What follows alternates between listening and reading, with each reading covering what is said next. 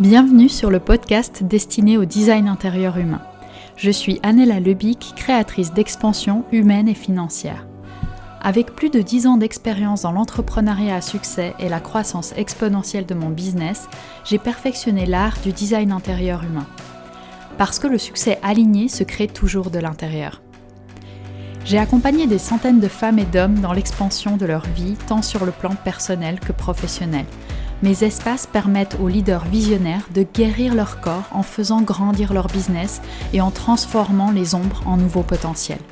Dans ce podcast, je désire vous aider à transformer votre réalité en vous ouvrant la voie de moindre résistance.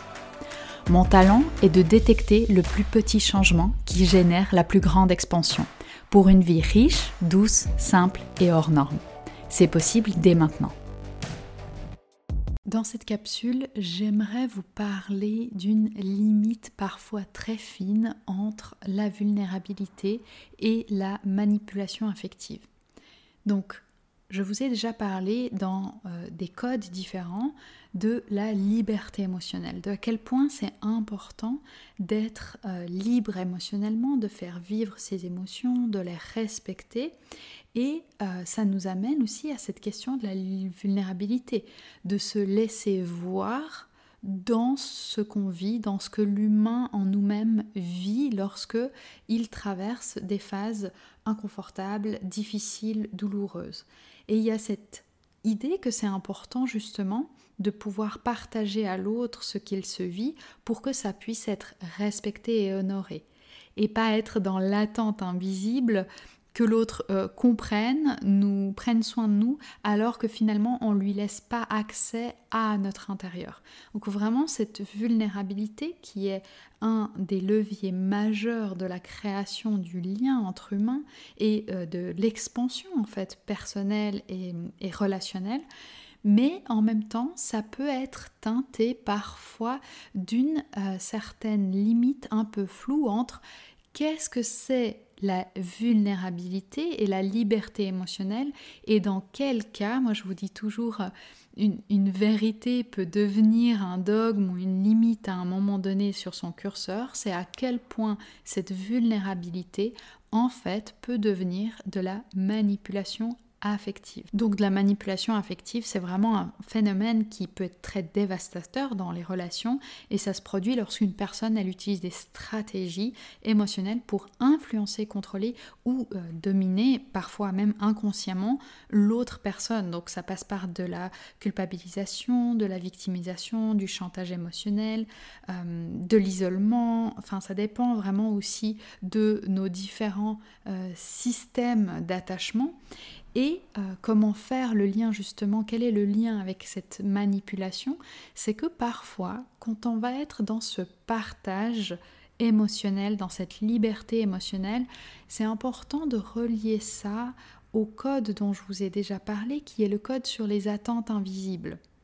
Donc quand je suis en conscience avec moi-même et que je vis ma, ma liberté émotionnelle, et que je la partage à l'autre et que je me laisse voir vulnérablement dans mon expérimentation euh, de mes émotions, eh bien, je vais sentir si je suis dans une attente. Est-ce que je te montre que je suis triste pour que tu viennes me sauver, pour que euh, tu te sentes coupable, pour que tu te sentes victime de qui je suis euh, en ce moment-là? Donc est-ce que je veux te faire sentir X en te montrant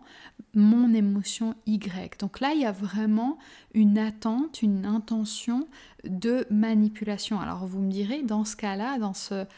dans cette définition, eh bien, euh, comment s'assurer de ne pas être dans la manipulation? Parce qu'on sait aujourd'hui que toutes les formes de communication, toutes les formes de relations sont des formes de manipulation quelque part. On se manipule les uns les autres pour s'apprécier, pour s'aimer, pour co-construire nos vies ensemble. Mais là où ça devient néfaste, c'est justement quand euh, je ne suis pas en train de respecter ou de partager en conscience ce que j'attends de l'autre.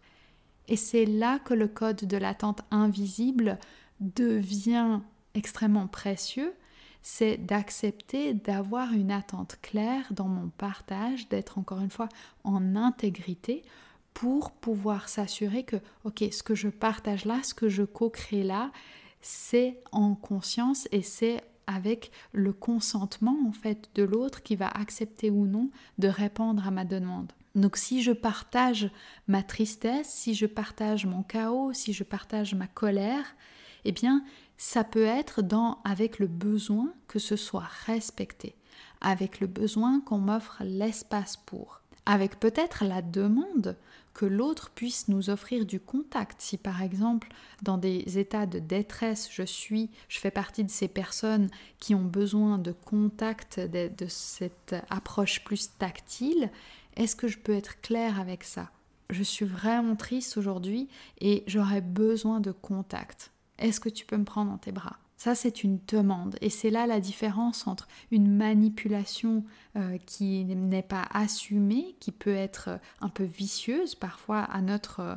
à notre insu. Hein. Je ne dis pas qu'on on est mauvais et qu'on manipule pour le, le, mal de l'autre, mais parfois de se rendre compte en fait de nos propres attentes invisibles, oh, ça peut amener beaucoup de liberté dans la relation et ça peut amener beaucoup de détente aussi dans ce qu'on est en train de vivre. Donc d'accepter, au lieu de simplement euh, faire traîner les pieds à ma tristesse euh, dans l'appartement et de, me dire, euh, voilà, j'attends quelque chose, qu'on vienne prendre soin de moi, j'attends qu'on vienne me, me, cajoler dans cette tristesse, ou bien si je suis au bureau et que je suis en colère, et qu'en fait, je m'attends que ma colère soit un signe euh, d'affirmation ou de limite et qu'on vienne euh, m'apporter une certaine solution, si je ne l'assume pas,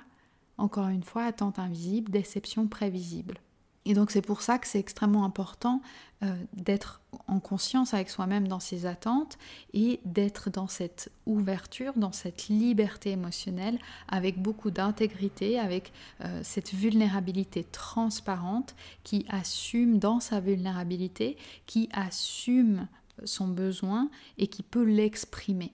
On peut être vulnérable et affirmé. On n'est pas que vulnérable et victime. On peut être vulnérable, blessé, triste, désespéré et en même temps assumer, affirmer son besoin là-dedans et avoir envie soi-même de le respecter ou de faire en sorte que l'autre le respecte. Mais dans ce cas-là, il y a besoin d'exprimer ses attentes. Dans cette capsule, je vous invite à mettre en relation, à faire danser les deux codes de la liberté émotionnelle et des attentes invisibles pour vraiment se rendre compte qu'on peut être complètement libre et vulnérable émotionnellement et en même temps s'affirmer, se respecter, avoir euh, une communication qui est claire, qui est assumée et qui est saine en fait, pour que le, l'éruption en fait des émotions qui est souvent ce qu'on va rejeter, ce dont on va avoir peur en fait, euh, surtout dans le monde professionnel en fait, ce qui fait que les émotions font si peur dans le monde professionnel, c'est parce que justement elles ne sont pas assumées, elles ne sont pas gérées en conscience et elles ne sont pas exprimées d'une façon saine.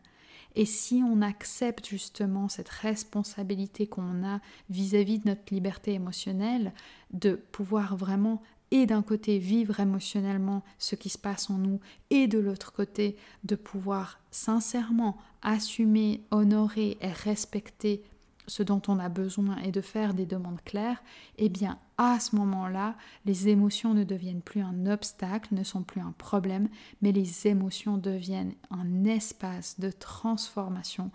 complètement expansif où il se passe euh, des échanges extrêmement puissants qui vont nous relier, qui nous relient à l'autre, qui créent cet espace d'intimité. Voilà, le mot est lâché, c'est vraiment cette intimité qu'on va créer avec l'autre. On pense parfois que justement la colère, euh, le désespoir, la tristesse vont mettre un, moment de pause ou euh, une tache sombre sur le tableau, alors qu'en fait ce sont vraiment des catalyseurs qui, une fois traités justement avec conscience et avec euh, confiance, en étant assumées, vont vraiment permettre un climat sécure et qui va permettre de renforcer le lien. Alors quand on parle de vulnérabilité, il y a aussi une chose qui est importante euh, de mentionner ici, c'est-à-dire que la vulnérabilité, comme cette liberté émotionnelle, à un moment donné, on va apprendre. Quand on est honnête avec soi-même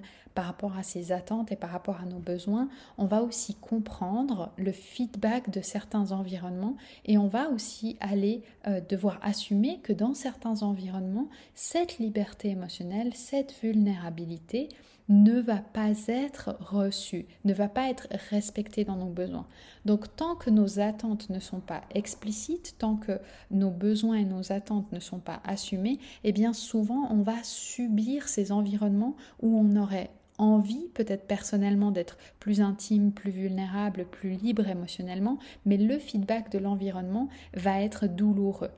Donc tant que c'est pas assumé, eh bien on peut nous travailler sur cette clarté et on peut travailler sur cette assurance, sur l'affirmation de nos besoins et de nos limites. Par contre, une fois qu'on a fait cette part du, chemin,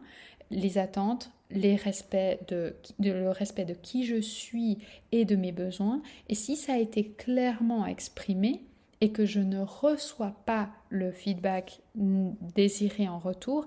à ce moment-là, je vais devoir prendre la responsabilité de réagir et soit de me retirer de cet environnement, soit de poser des limites différentes et de sentir dans mon écologie personnelle, est-ce que c'est OK que dans cet espace-là, je ne sois pas libre émotionnellement et puis je ne sois pas vulnérable euh, alors que c'est une valeur importante pour moi, mais de sentir dans mon écologie personnelle ailleurs, je peux aller vraiment euh, exprimer ça et si mes besoins peuvent être nourris dans le reste de mes environnements. Et de faire vraiment ce check très euh, personnel et unique dans quel est cet équilibre dont j'ai besoin. Mais sans cette clarté, sans avoir assumé les attentes, sans avoir, été au clair avec ses propres besoins, eh bien, on va toujours être en train de flirter sur Ah, mais j'aimerais, mais je peux pas. Ici, je suis victime de cet environnement, etc. Vraiment de prendre cette décision et de l'assumer et de pouvoir s'offrir justement la douceur, de pouvoir s'offrir la sérénité de ces espaces qui, eux, répondent à nos besoins. Donc je me réjouis de vous voir danser avec ces différents codes. Je me réjouis d'avoir vos échos. Je vous remercie infiniment pour votre écoute et je vous dis à bientôt.